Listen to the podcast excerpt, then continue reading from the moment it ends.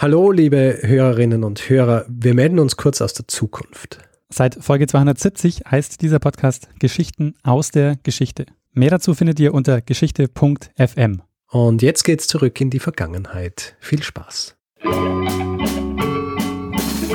Lernen ein bisschen Geschichte.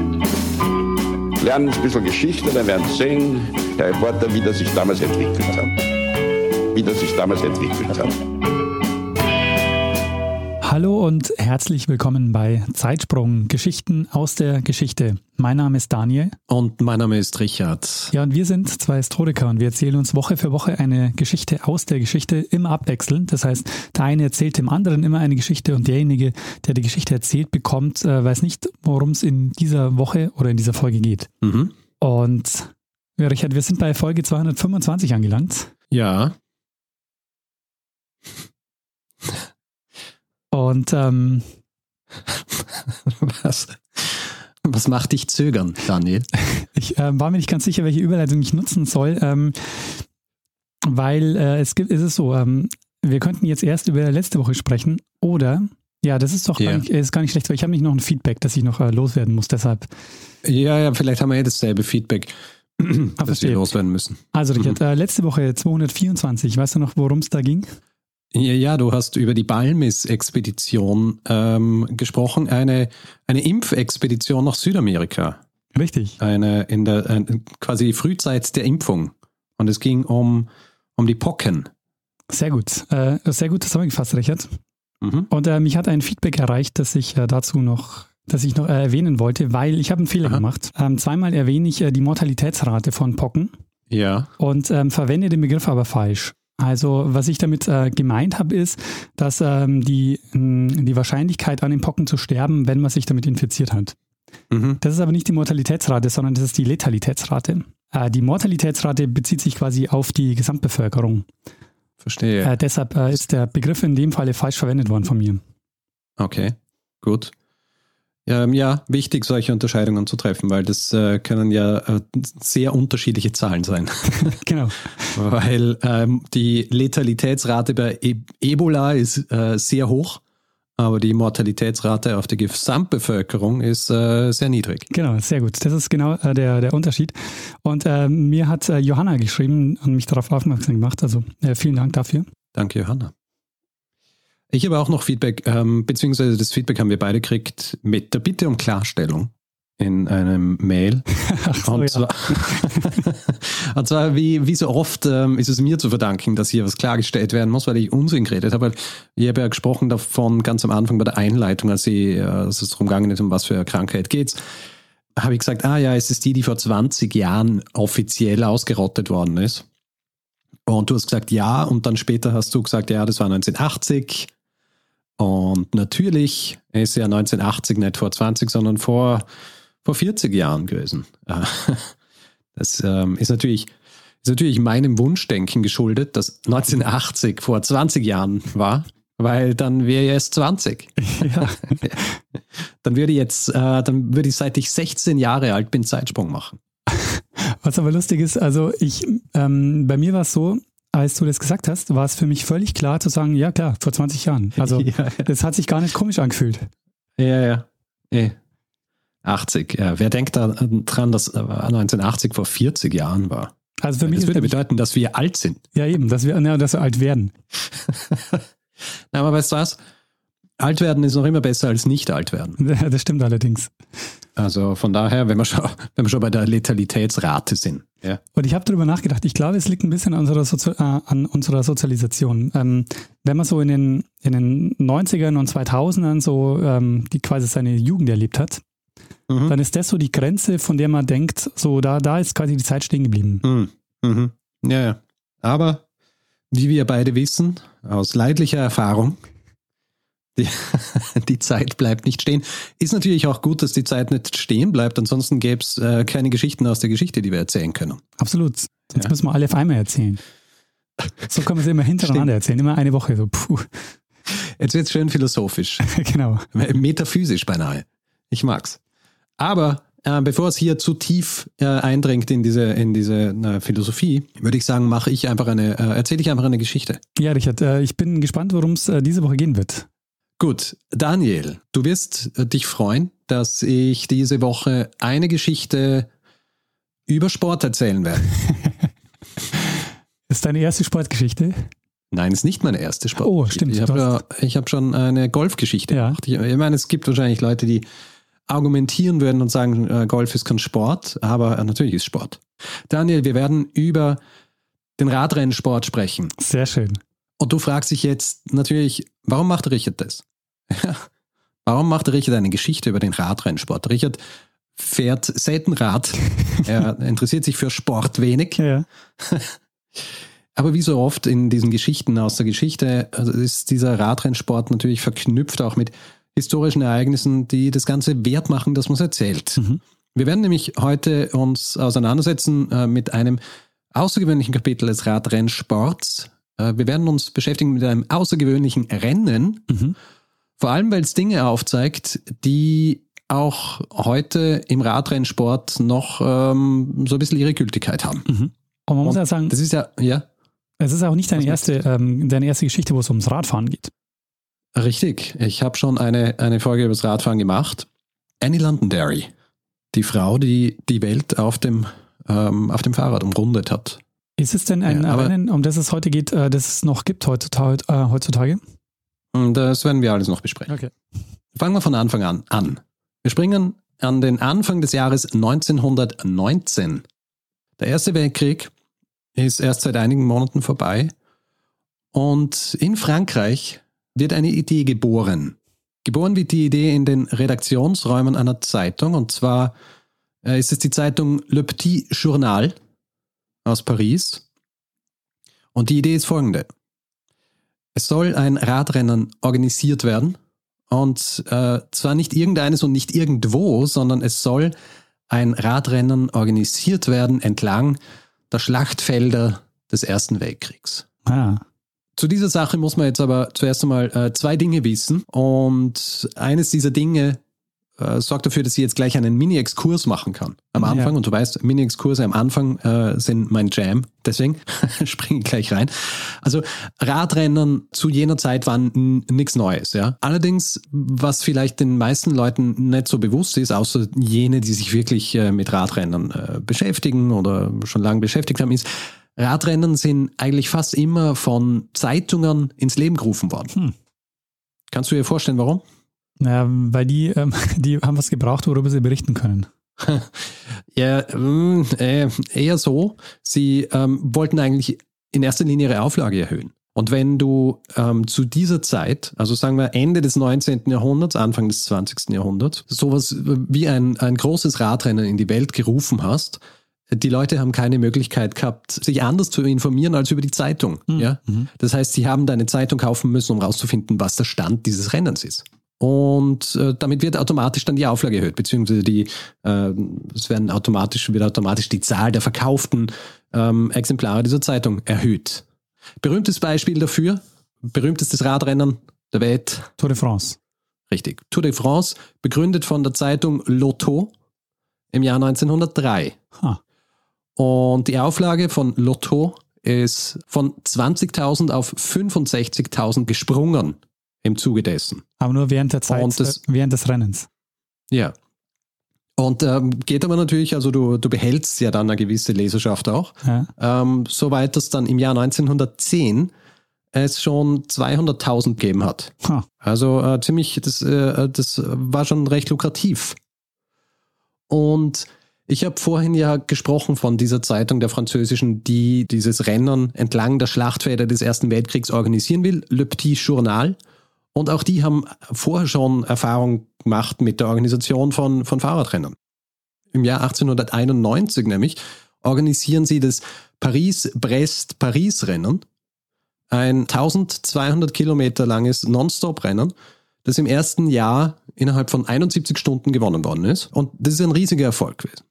Ähm, hat zu einem signifikanten Anstieg der, der Leser- und Leserinnenzahlen geführt, war aber so kompliziert, was die Organisation angeht, dass es ähm, ab da nur noch alle zehn Jahre abgehalten worden ist. Dieses Rennen allerdings ähm, existiert heute noch und es ist das älteste Langstreckenrennen der Welt. Aber nur für Amateure. Also irgendwann ist es von Profis zu, äh, zu Amateuren umgewandelt worden. Also dieses Paris-Brest-Rennen. Genau, Paris-Brest. Und da fahren die wirklich 70 Stunden am Stück. Ja. Ist ja irre. ja, ist irre. Aber es wird noch viel irrer. Okay. Also Le Petit Journal, die haben gesehen, ah, das funktioniert, waren von diesem Erfolg begeistert und haben sich ähm, gedacht, da organisieren wir noch ein paar weitere, haben dann in weiterer Folge noch ein paar Rennen organisiert, auch ein Motorsportrennen äh, im Jahr 1894. Allerdings hat die Zeitung einen großen Fehler gemacht, einen politischen Fehler, wenn man so will, einen gesellschaftspolitischen Fehler, weil Le Petit Journal war ein konservatives Blatt. Und du kennst wahrscheinlich die Drei-Füß-Affäre, oder? Ähm, ja. Ich sag Also, was, aber Ähm, vielleicht haben wir sie äh, irgendwann einmal erwähnt in irgendeiner Folge. Ist ja, ist ja eine ist ja eine sehr bekannte Affäre. Im Grund geht es darum, es ist eine Staatsaffäre gewesen. Ja, es ging um einen zu Unrecht der Spionage angeklagten jüdischen Offizier der französischen Armee. Und Le Petit Journal hat sich auf die Seite der Anti-Dreifüß-Leute gestellt. Und es hat aber so viele Unterstützer und Unterstützerinnen von Dreifüß gegeben, dass sie eine enorme Anzahl an Leserinnen und Lesern eingebüßt haben. Die Leute sind abgewandert und sind abgewandert zu einer anderen Zeitung, zu Le Petit Parisien, äh, die neutraler war als Le Petit Journal. Mhm. Und daraufhin haben sie auch sehr viel an, an äh, Auflage eingebüßt. Im Jahr 1900 noch Auflage von 2 Millionen, im Jahr 1919 dann nur noch 400.000. oh, Also ein guter Grund, um wieder ein Rennen zu organisieren. Das, äh, und so haben sie sich erhofft, ihre Auflage dann auch wieder in diese schwindelnden Höhen ähm, pushen könnte. Ein anderer patriotischer Grund war, so wie Sie es gesagt haben, dieses Verlangen, den Sieg der Franzosen und der Verbündeten über die Deutschen auch quasi in Form eines Rennens darzustellen. Ja? Also der unbesiegbare Franzose ja. jetzt eben auch auf dem Rad.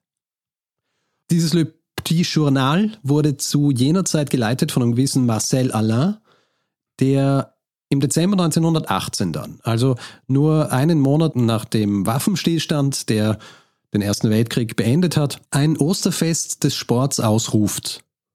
Und ähm, dieses Osterfest des Sports sollte unterschiedliche Wettbewerbe inkludieren. Also äh, Zentrum sollte in äh, Straßburg sein oder Straßburg und sollte alle möglichen Sport, äh, Sportarten abdecken. Also Schwimmen, Boxen, Rugby, es soll sogar Flugzeugrennen äh, geben und schließlich soll das Ganze dann abgeschlossen werden mit einem Radrennen, eben dieses Radrennen entlang der Schlachtfelder des Ersten Weltkriegs. Es soll den Namen tragen Circuit des Champs de Bataille, also die Rundfahrt der Schlachtfelder Ja. und sollte über eine Distanz von 2000 Kilometern gehen und soll so ein Triumphzug sein. Ja? Also ähm, vor allem auch, weil die Franzosen ja dann im Zuge des, ähm, des Endes des Ersten Weltkriegs auch Elsass und Lothringen wieder zurückgekriegt haben. Deswegen sollte es auch durch Elsass und Lothringen gehen. Die Organisation eines solchen Rennens ist ja zu den besten Zeiten ein riesiges und kompliziertes Unterfangen. Direkt nach dem Ende des größten Konflikts der Neuzeit ist es fast ein unmögliches Unterfangen. Mhm. Ja? Weil so, so ein Rennen braucht ja, braucht ja jede Menge Dinge. Also zuerst einmal muss natürlich eine Route festgelegt werden. Sie, diese Route muss begangen werden, beziehungsweise befahren werden. Es müssen Checkpoints eingerichtet werden, Beschilderungen. Es müssen die Radsportverbände der Länder, in denen das Ganze stattfindet, in dem Fall Frankreich, Luxemburg und Belgien, befragt und um Rat gefragt werden. Es müssen logistische Dinge organisiert werden, wie äh, in erster Linie mal Teilnehmer finden. Ähm, also Fahrer, es muss Essen organisiert werden, es müssen Unterkünfte organisiert werden und es müssen auch die Reporter organisiert werden, die dann vor Ort sind, um äh, von diesem Rennen zu berichten. Ja. Ja, damit das Ganze auch in der Zeitung stehen kann, die sich dann die Leute kaufen müssen, damit die Auflage erhöht wird. Ja. Riesiger Aufwand. Und wie gesagt, wenn man denkt, dass das Ganze nur einige Monate nach dem Ersten Weltkrieg war und auch nur vier Monate vor dem Event gestartet ist, dann, äh, dann kann man sich vorstellen, warum dieses Rennen schlussendlich so abgelaufen ist, wie es abgelaufen ist. Okay. Und ich greife hier jetzt schon ein bisschen vor. Also es hat nicht alles so funktioniert wie geplant. Ja, schau mal. Was braucht man für so ein Rennen? Also ich habe es eh gerade gesagt. Eine der wichtigsten Sachen, die man braucht, beziehungsweise ohne diese, äh, diesen diesen Aspekt dieses Rennens kannst du keines äh, durchführen. Du brauchst Leute, die das fahren. Ja. Ja? Also du brauchst die Fahrer. Und hier ist auch gleich ganz interessant, es wurden nämlich gleich von Anfang an spezifisch äh, gewisse Nationalitäten ausgeschlossen. Kannst du dir vorstellen, welche das waren? Deutsche. Ja, noch, noch wer? Also ähm, alle Kriegsgegner, also ähm, Deutsche, Österreicher Und Ungarn. und Ungarn. haben nicht teilnehmen dürfen. Also es ist darum gegangen, dass das Ganze den Franzosen bzw. den Verbündeten der Franzosen vorbehalten ist. Mhm. Das Grundproblem hier war, dass es einfach äh, sehr viel weniger Radrennfahrer gegeben hat als vor dem Krieg. Naheliegenderweise, weil viele während des Krieges gefallen sind. Mhm. Außerdem muss man natürlich auch dazu sagen, äh, für viele war das auch ähm, was, wo sie sich nicht sicher waren, ob sie da teilnehmen sollen, weil ich meine, einerseits, der Krieg war zwar vorbei, aber es war auch so, dass es noch gar keinen richtigen Frieden gegeben hat. Ja. Ja, also es hatte nur einen Waffenstillstand gegeben, der am 11.11.11 Uhr 11 äh, 1918 in Kraft getreten ist. Weil ich das jetzt gerade so erwähnen, du weißt, wir haben ja auch einmal Folge, äh, Folge gemacht über den letzten Soldaten des Ersten Weltkriegs, der im Zuge einer Kampfhandlung ums Leben gekommen ist. ja, stimmt, ja. Ist auch schon länger her, gell? stimmt. Aber ja, deswegen, deswegen ist mir das natürlich noch so im Kopf. Aber du hast die ja? Folge natürlich nicht rausgesucht. ähm, na, weil mir ist es jetzt gerade erst eingefallen. Ja, verstehe. Auf jeden Fall, das ist noch gar nicht so lange her, deswegen viele, viele zweifeln, ob sie da überhaupt teilnehmen sollen. Es finden sich aber dann schlussendlich äh, doch insgesamt 87 Teilnehmer. Mhm. Also 87 Fahrer und es sind auch berühmte darunter. Also ich werde jetzt ein paar Namen aufzählen, ich bin mir nicht sicher, ob du die kennst, aber es ist vielleicht nicht äh, ganz sinnlos, sie aufzuzählen, weil äh, einige unserer Hörerinnen und Hörer kennen sie wahrscheinlich. Zum Beispiel ein gewisser Charles de Ruité, ein Oscar Eck aus der Schweiz, ein Ali Nefati aus Tunesien und dann auch noch äh, berühmte französische Fahrer wie Paul Duboc und Jean Alavoin. Kennst du irgendeinen? Nee, mir hat es kein einziger Du bist jetzt auch nicht so der Radrennfahrer. Nee. Das ist ja auch quasi vor dem Ersten Weltkrieg und so weiter. Der Grund, dass sich dann schlussendlich eh noch Fahrer gefunden haben dafür, liegt wahrscheinlich auch darin, dass wahnsinnige Preisgelder ähm, ausgeschrieben worden sind. Für den ersten Platz sind ausgeschrieben worden 6000 Francs, französisch, für den zweiten Platz 4000 Francs, für den dritten Platz 3000 Francs und so ist es runtergegangen bis zum zwölften Platz, wo, glaube ich, noch 200 Francs ausgeben worden sind. Mhm. Der Gewinner wird also in diesem Fall um 1000 Francs mehr kriegen als der Gewinner der Tour de France. Ein Rennen, das ähm, allein von der Länge her zweimal so, äh, so groß ist wie diese Rundfahrt der Schlachtfelder. Insgesamt war das Preisgeld waren fast 40.000 Francs, was, was in Frankreich direkt nach dem Ersten Weltkrieg einfach eine, eine wahnsinnige Summe war. Mhm. Nur um äh, das zu vergleichen, der Durchschnittslohn eines, eines Tagelöhners in Frankreich zu dieser Zeit waren 5 Francs. Also der Gewinner wird, oh, wird circa ein vierfaches Jahresgehalt von einem Tagelöhner kriegen. Mhm. Das ist schon ein bisschen ein Ansporn. Naja, Damit stimmt. Aber das heißt auch, das waren im Grunde schon Profifahrer, die haben damit ihr Das Geld waren verdient. Profifahrer. Mhm. Ja, ja. Also wir haben jetzt die Fahrer ja, für, diese, für dieses Rennen. Was brauchen wir als nächstes? Wichtiges? Ähm, Fahrräder. Naja, Fahrräder haben sie, gehen wir mal davon aus. Wir, wir brauchen eine richtige Route. Achso, ja. Strecke. Also, weil es ja. ist ja zuerst, äh, also äh, zuerst einmal ähm, verlautbart worden, gut, wir machen das entlang der Schlachtfelder, aber es hat noch keine richtige Route gegeben und die, ist, äh, die Route hat zuerst einmal ausgesucht werden müssen. Mhm. Ja. Es ist nicht ganz klar, wie diese Route wirklich ausgesucht worden ist, weil es weil es nicht Aufzeichnungen äh, gibt.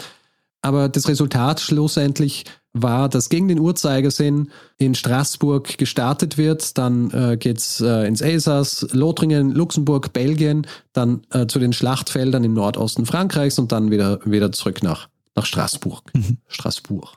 Die Leute in den Redaktionsräumen des Le Petit Journal haben natürlich keine Ahnung gehabt, wie es um diese Straßen in diesen Gegenden ausschaut. Ja, also du musst dir vorstellen, das sind äh, Gegenden gewesen, wo vier Jahre lang gekämpft worden ist. Ja. Und es ist ja grundsätzlich so, dass dass Straßen Anfang des 20. Jahrhunderts generell ja eh nicht so super geeignet waren für Fahrräder. Also Straßen zu jener Zeit äh, waren in erster Linie gedacht für Pferde, für Kutschen äh, oder für Menschen einfach, die zu Fuß gehen. Ja. Ja. In den Städten waren, sie, waren die Straßen meistens gepflastert. Die Verbindungsstraßen zwischen Städten und Dörfern waren zu jener Zeit und in jener Gegend äh, belegt, wenn man so will, aus äh, dem sogenannten Makadam. Weißt du, was Makadam ist? Nee. Makadam ist im Grunde so, äh, sind mehrere Lagen zusammengepresste Steine und ähm, Bitumen. Ah. Ja, also so, ähm, so teerartig. Mhm. Ja. Und die kleineren Straßen, also jetzt nicht die Verbindungsstraßen, die waren sowieso äh, in erster Linie Kies oder einfach nur, nur festgedrückte Erde. Ja. Und das waren, das waren die Straßen, wenn sie in einem guten Zustand waren. Und jetzt waren es vier Jahre Krieg und kannst du dir vorstellen, wie die Straßen dann ausgeschaut haben. Für die Streckenplanung ist ein Mann engagiert worden. Engagiert worden ist ein gewisser Alphonse Stenet. Und dieser Alphonse Stenet, der war bekannt dafür, also der war, der war ein bekannter äh, Streckendesigner, wenn man so will. Das Grundproblem bei ihm war, dass er die, dass er die Zeitung einfach beinahe angelogen hat. Also im März 1919, ähm, also einen Monat bevor diese, dieses Rennen starten soll, schreibt er in einem Telegramm an die Zeitung, dass alle Straßen befahrbar sind. Mhm. Also er, er sagt, es äh, wird, äh, es wird zwar schwierig, aber die Straßen sind alle befahrbar.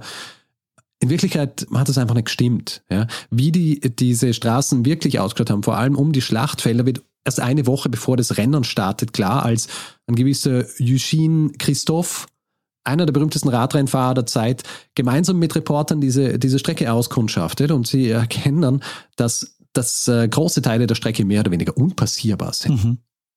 Da ist aber schon zu spät. Also die Fahrer waren angemeldet, Sponsoren haben schon Geld ausgeschüttet.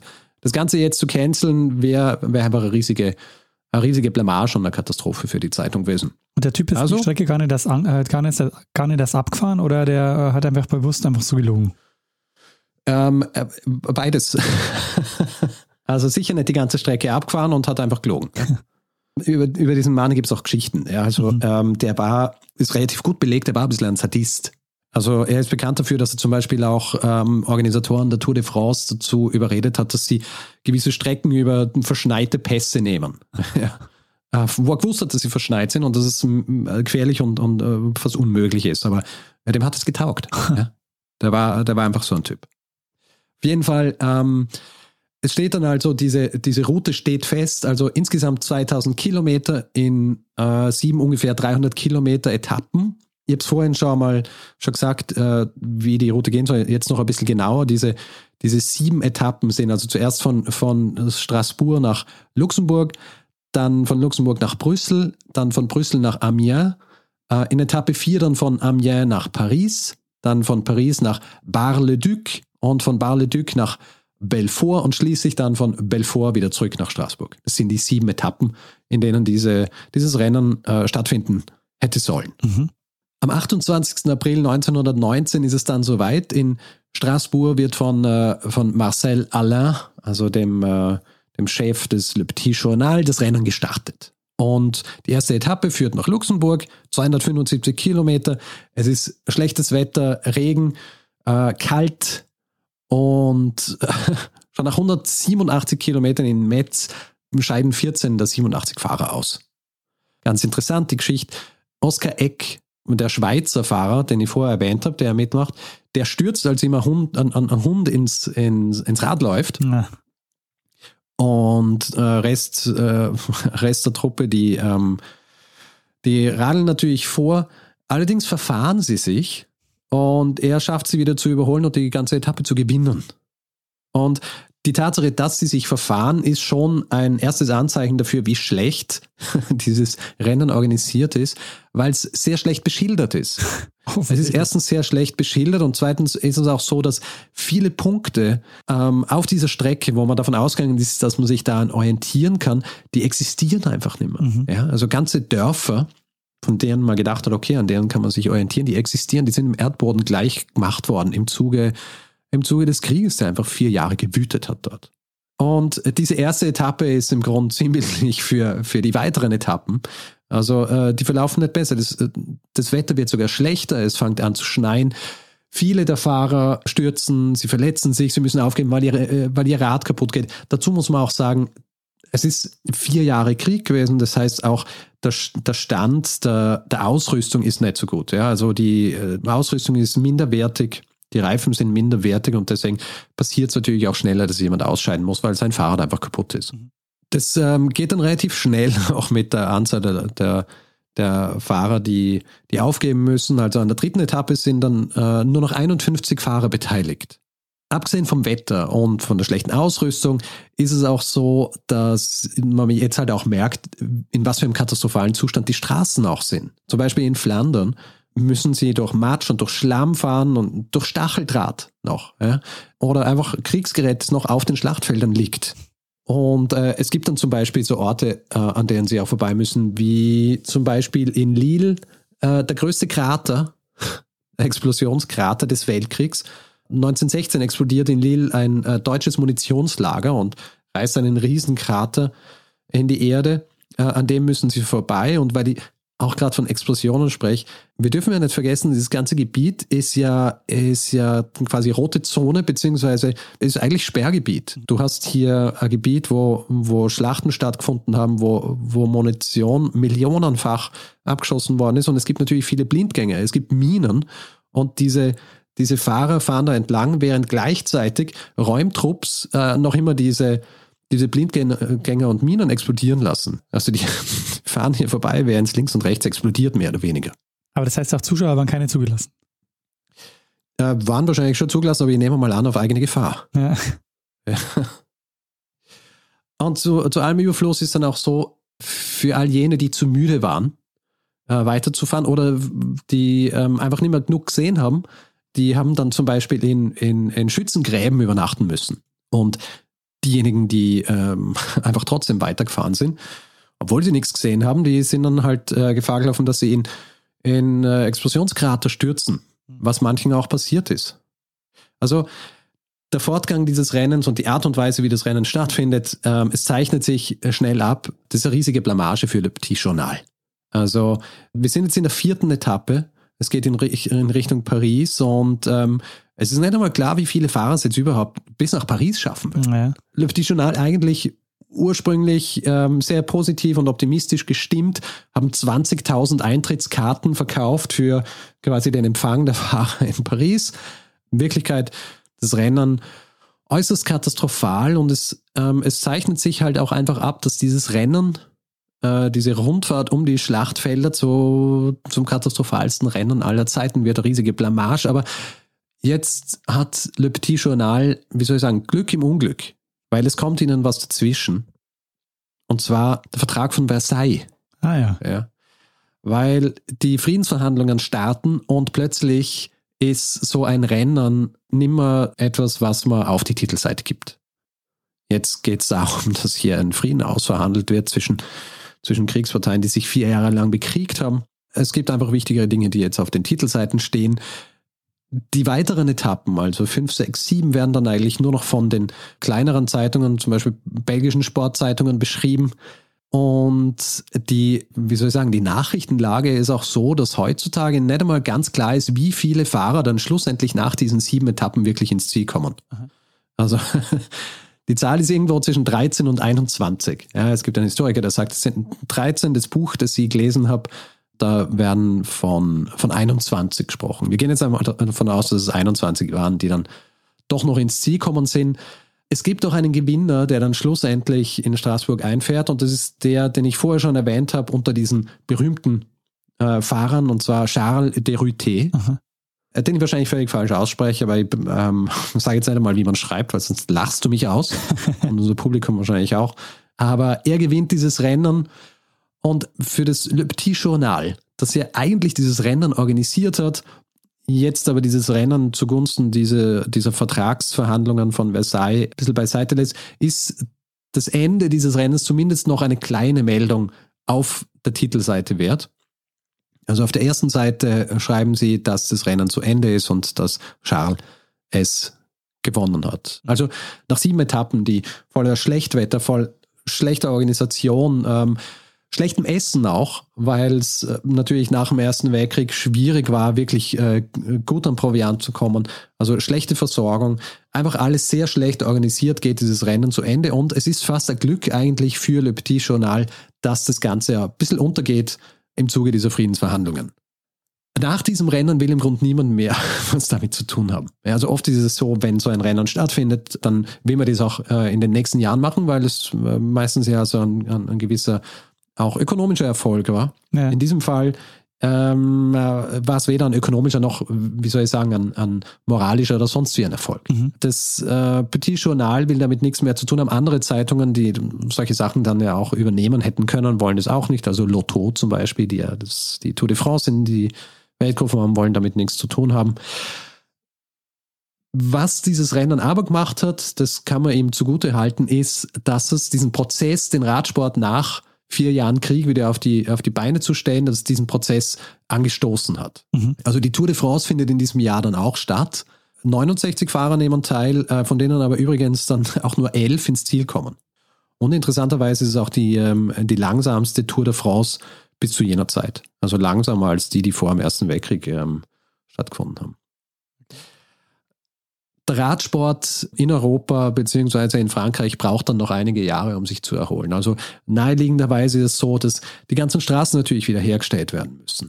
Die Fahrer, die Professionellen müssen auch wieder richtig zu Kräften kommen und auch die Radhersteller selbst müssen sich hier wieder erholen, weil ich habe vorhin gesagt, die Ausrüstung ist schlecht, weil natürlich die Radhersteller während dem Krieg auch nicht ständig Räder produzieren haben können für den Radrennsport, sondern da haben Räder für andere Dinge produziert werden müssen, ja, für den Krieg. Und eine weitere Sache, die natürlich schwierig war und die äh, dafür gesorgt hat, dass der Radrennsport Zeit gebraucht hat, sich zu erholen, war, dass natürlich für die Sportler selber der Krieg eine ziemliche Zäsur dargestellt hat. Also ja. naheliegenderweise für jene, die verletzt worden sind. Viele sind auch gestorben. Also es ist, ähm, ich glaube, die Zahl ist, dass 67 professionelle Radrennfahrer äh, aus Frankreich während dem Zweiten Weltkrieg gestorben sind. Aber auch die, die, äh, die überlebt haben, für die war der Krieg natürlich auch deswegen schlecht, weil sie mehr oder weniger die besten Jahre ihrer professionellen Karriere verloren haben. Also es gibt, gibt ein Beispiel, Jean Alavoin, habe ich vorher auch schon erwähnt, der war 28 Jahre alt, als der Krieg ausbricht. Und 28 ist eigentlich das perfekte Alter für, für so einen Sportler. Äh, vor dem Krieg gewinnt er in äh, verschiedenen Touren sechs Etappen. Nach dem Krieg gewinnt er dann elf Etappen bei Touren und ähm, wird zweit in, in äh, generellen Zeitwertungen, gewinnt einige Bergetappen. Also man kann sich vorstellen, wenn er diese vier Jahre dazwischen gehabt hätte, um professionell weiterzuarbeiten, dann hätte er natürlich eine ganz andere Karriere gehabt. Und so geht es vielen anderen Radrennsportlern auch. Eine andere Sache auch, die wahrscheinlich ein bisschen unglücklich war für für das Rennen, das wir gerade besprochen haben, war, dass zur selben Zeit von Lotto, der anderen Zeitung, ein anderes Rennen ausgetragen wird, und zwar Grand Prix de l'Eure. Und äh, deswegen viele Fahrer, die sonst wahrscheinlich an der, an der Rundfahrt der Schlachtfelder teilgenommen hätten, die nehmen stattdessen bei diesem Rennen teil. Generell kann man sagen, die Idee dieser Rundfahrt ist per se ja nicht schlecht. Ja? Also es hätte naja, es hätte, wenn es besser organisiert gewesen wäre, hätte es ähm, eine gute Sache sein können, um so ein bisschen quasi den Triumph des Lebens zu feiern, zu zeigen, dass, dass die Welt jetzt nicht äh, zu Ende ist, äh, dass die Leute wieder quasi in diese Normalität eintauchen, auch aufzuzeigen, so die Sinnlosigkeit des Krieges und das gegenüberzustellen dem Sport und so weiter. Dazu kommt es halt nicht, weil die Planung einfach viel zu schlecht war und natürlich ähm, eben auch diverse un unterschiedliche unglückliche Umstände, wie zum Beispiel, dass das Wetter äh, so schlecht war. Ja? Und deswegen gerät dieses Rennen dann mehr oder weniger in Vergessenheit. Ich sage mehr oder weniger, weil es gibt äh, seit dem Jahr 2018 äh, das Great War Remembrance Race, das organisiert wird von Flanders Classics. Mhm. Und es ist ein Eintagesrennen, das auch über die Schlachtfelder äh, Flanders geht und das als Erinnerung an jene gedacht ist, die im, im Ersten Weltkrieg gekämpft haben oder gestorben sind.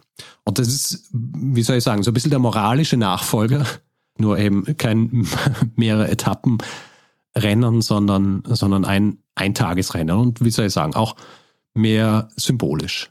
Tja, und hiermit wäre ich am Ende meiner Geschichte über das äh, wahrscheinlich katastrophalste Radrennen der Geschichte des ähm, höchstwahrscheinlich auch zu Recht äh, in Vergessenheit geraten ist.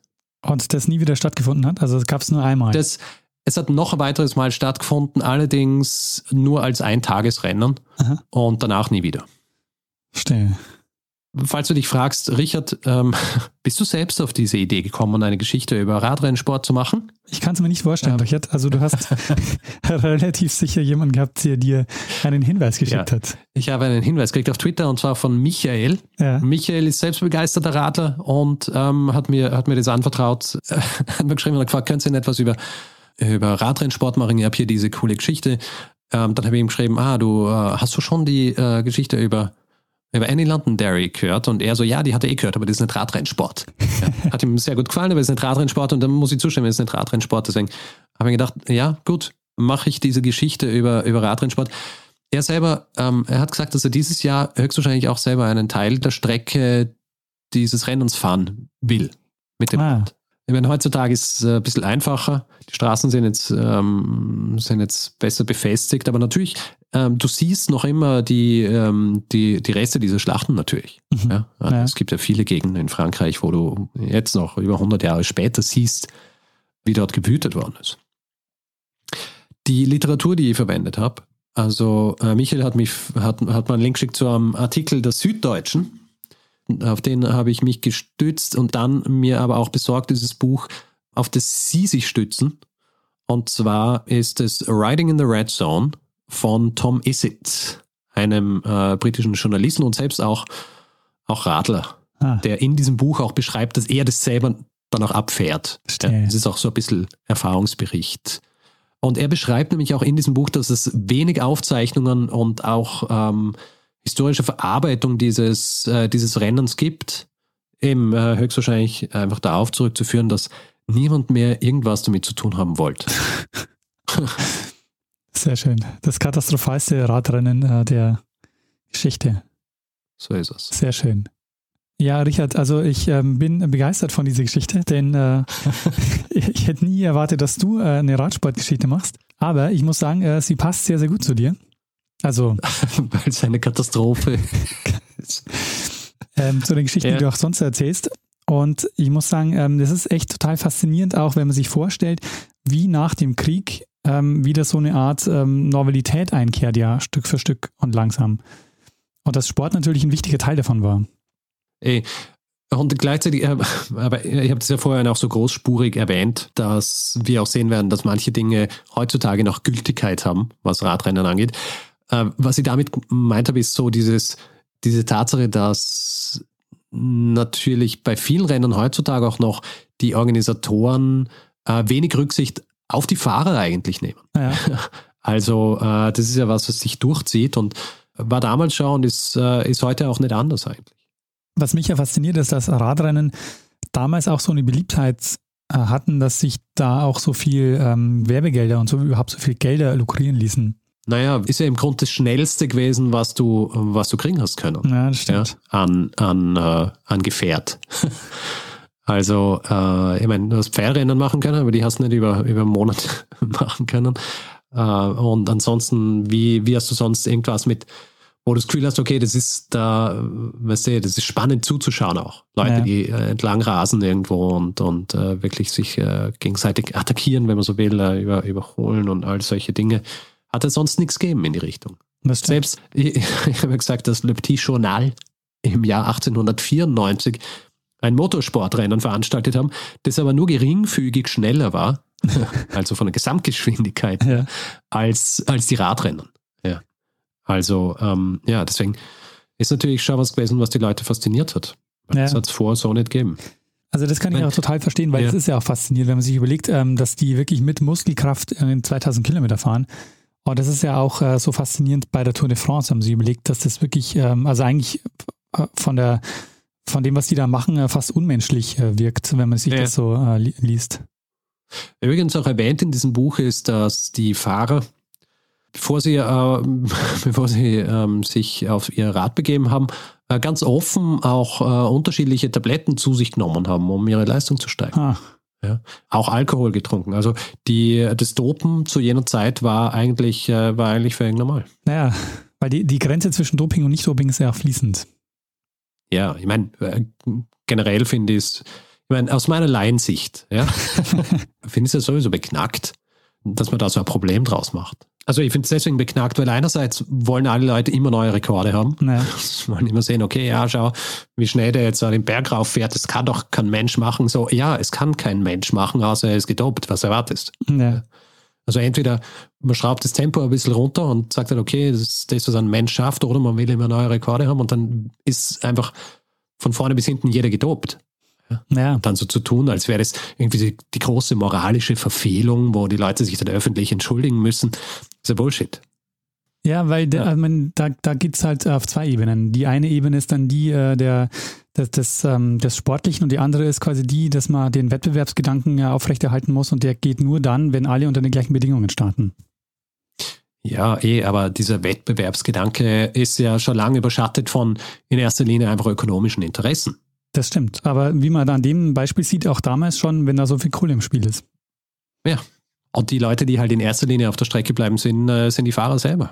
Ah, ah das ist äh, wahrscheinlich heute nicht anders. Und äh, halt tatsächlich auf der Strecke. das ist jetzt tatsächlich mal was, wo, äh, wo sich diese Phrase äh, lohnt, Sehr schön. wo die tatsächlich ganz stimmt. Ja, Richard, äh, sehr spannende Geschichte mit ähm, vielen Anleihen zu vielen anderen Themen. Also jetzt nicht nur Sport, sondern die Doping-Geschichte könnte man jetzt noch vertiefen, ähm, aber eben auch die, was ich Mhm. zum Beispiel sehr spannend fand, die Geschichte mit den Zeitungen. Das ist also die Zeitungen waren, die Ja. so als äh, so groß dahinter standen und das gemacht haben. Ja. Heute ja auch ein bisschen so, dass Zeitungen ähm, so Events schaffen. Heute sind es halt nicht mehr, sind's halt nicht mehr so die Zeitungen per se. Ja, du hast halt jetzt andere Medien, die solche Sachen dann auch ausrufen oder organisieren oder sponsern, äh, weil das die sind, die die Leute eher schauen oder lesen oder hören. Das stimmt. Wobei man sich jetzt auch nicht vorstellen kann, dass äh, Netflix mal die Tour de France organisiert oder Spotify. Naja, maybe. Naja. Weiß ich glaube, das Ende der Fahnenstange, was Streaming-Services können, äh, ist noch nicht erreicht. Naja, das stimmt. Was sie heute auf jeden Fall besser können, ist das ganze medial zu begleiten, weil man sich heute vorstellt, es würde, ähm, keine Ahnung, du könntest an, an jeden Fahrer mehrere Kameras äh, bauen und könntest da wirklich einfach viel, äh, viel, äh, viel gute Bilder schaffen. Das äh, ging, ging damals Ja. natürlich nicht. Gut, Daniel, können wir die Geschichte abschließen Ich würde einen sagen, Feedback-Hinweis-Blog machen? ja, ich würde sagen, die Geschichte ist vollumfänglich erzählt. Sehr gut. Also danke noch einmal, Michael, für den, äh, für den spannenden Hinweis. Und ähm, ja, wer Feedback geben will zu, zu dieser Folge oder zu anderen, kann das äh, per E-Mail machen. feedback.zeitsprung.fm. Vielleicht noch kurz als Hinweis, weil wir jetzt öfter mal auf Facebook und auch per E-Mail ähm, Hinweise kriegen zu Geschichten, die Leute gern äh, hören würden von uns erzählt. Äh, bitte immer ähm, entweder an mich oder an Daniel, aber nicht an beide, also nicht an die Feedback-Adresse schicken. Es gibt eigene E-Mail-Adressen, Richard oder Daniel at zeitsprung.fm, wo man Hinweise hinschicken kann. Da, geht, äh, da kriegt es dann nur, nur einer von uns beiden. Man muss sich halt entscheiden, von wem man die Geschichte erzählt haben will. Auf Twitter sind wir auch, da kann man uns übrigens auch direkt anschreiben, weil da ähm, haben wir neben unserem Account Zeitsprung FM auch persönliche Ich, at Stormgrass, Daniel, at Messner. Auf äh, Facebook sind wir auch, da findet man uns unter zeitsprung.fm. Und äh, wer uns reviewen will, Sterne vergeben etc., äh, kann es zum Beispiel auf Apple Podcasts machen. Ist natürlich immer großartig für uns, ähm, äh, vor allem wenn es gute Reviews oder Kritiken sind, äh, weil das erhöht natürlich dann auch unsere Sichtbarkeit und dann können uns noch mehr Leute hören. Ja, und ansonsten kann man uns überall bewerten, wo man Podcasts bewerten kann. Zum Beispiel auch auf panoptikum.io. Ähm, an der Stelle fällt mir noch ein, wenn ihr uns auf Spotify hört, könnt ihr uns auch dort äh, gerne folgen. Das äh, erhöht auch unsere Sichtbarkeit und ähm, ist nicht verkehrt für uns. Außerdem gibt es eine Möglichkeit, äh, uns finanziell zu unterstützen. Wir haben alle Hinweise, die ihr braucht, um uns ein bisschen was zukommen zu lassen, auf der Webseite zusammengefasst. Und wir würden uns sehr freuen, wenn ihr uns dabei helft, hier ähm, jede Woche eine Geschichte zu erzählen. Wir bedanken uns in dieser Woche bei Sofian, Harald, Dirk, Stefan, Michael, Brian, Armin, Wilfried, Felix, Dennis, Nancy, André, Rüdiger, David, Miriam, Erwin, Rainer, Justin, Thomas, Oliver, Gebhardt, Florian, Wilfried, Lars, Holger, Andreas, Philipp, Domin äh, Domenico, Norman, Thomas, Markus, Timu, Norman, Frank, Miriam, Hendrik, Horst, Daniel und Johannes. Vielen, vielen Dank für eure Unterstützung. Ja, vielen herzlichen Dank. Tja, Richard. Daniel. Richard, in fast allen Folgen hat immer einer das letzte Wort und der soll es auch in diesem Fall haben. So ist es. Bruno Kreisky. Lernen ein bisschen Geschichte. Lernen ein bisschen Geschichte, dann werden Sie sehen, Herr Reporter, wie das sich damals entwickelt hat. Wie das sich damals entwickelt hat. Klopft's bei dir? Ja. Irgendjemand baut. Ach. Und wenn, ähm, meistens ist es so, wenn, wenn die Person anfängt zu bauen, Ja. zu klopfen, dann kommt irgendwann auch ein Bohren. Seit, wir wir wohnen seit acht Jahren hier. Seit Ja. acht Jahren. Und in regelmäßigen Abständen fängt wer auch immer das ist, an herumzubohren. Und ich frage mich, was kann man nach acht Jahren noch immer herumbohren? Ja, was, was ist noch nicht aufgebaut? Was, was muss man noch ständig irgendwo reinklopfen oder, oder reinbohren oder befestigen? äh, und das, und weißt du, wir, wir wohnen in so einem Haus, das hat so diese Stahl, äh, dieses Stahlgerüst innen und äh, wenn da jemand bohrt, dann, dann geht's einfach, dann ist es wie wenn es bei einem Menschen durch Mark und Bein fährt. Fährt es hier durch Mark und Bein des Hauses und man hört es einfach im gesamten Haus und du kannst auch nicht sagen, woher es kommt. Das heißt, du weißt nicht einmal, zu welcher Wohnung gehst du und sagst, muss es sein, dass hier am Sonntagnachmittag einfach eine halbe Stunde lang herumgebohrt wird. Vor allem, wenn ich gleichzeitig einen Podcast aufnehme. Ja, das ist, äh, das ist eben das Ärgerliche. Aber kann es sein, dass es vielleicht Kochgeräusche sind? Klopft da jemand Was Schnitzel? Koch? Ach, Schnitzel. Um 15.42 Uhr. Wieso nicht? Oder das Bohren ist vielleicht die, äh, die Küchenmaschine. Die Küchenmaschine. Nein, nein, man hört es so. Weißt du, du, du kennst es ja, wenn wo reingebohrt wird Ja. und dann, und dann wird der Bohrer wieder so rausgezogen und dann hast du dieses umgekehrte Geräusch, dieses Vielleicht hüllt jemand so, äh, wo du das Haus hörst- aus. Ja, das habe ich mir auch schon gedacht. Ich habe mir manchmal gedacht, vielleicht versucht jemand in unsere Wohnung durchzubohren und dann, wenn wir weg sind, durchzubrechen und alle unsere Wertsachen zu stehlen. Ja? Ja, das wäre der einfachste Weg, glaube ich, bei euch anzubrechen. Nein, es ist, äh, es ist der Longcon. Ja? Einfach acht Jahre lang. Und zu hoffen, dass, dass unsere Wohnung voll ist mit Wertsachen, äh, ist natürlich nicht der Fall. Also wären, wären wahrscheinlich sehr enttäuscht, wenn sie dann endlich mal durchbrechen ähm, und merken, das war alles umsonst. Aber dass sie acht Jahre lang eine eigene Wohnung anmieten, um unsere auszu, auszurauben. Aber ja, nein. So, ich glaube, ähm, ich glaube, es geht. Okay.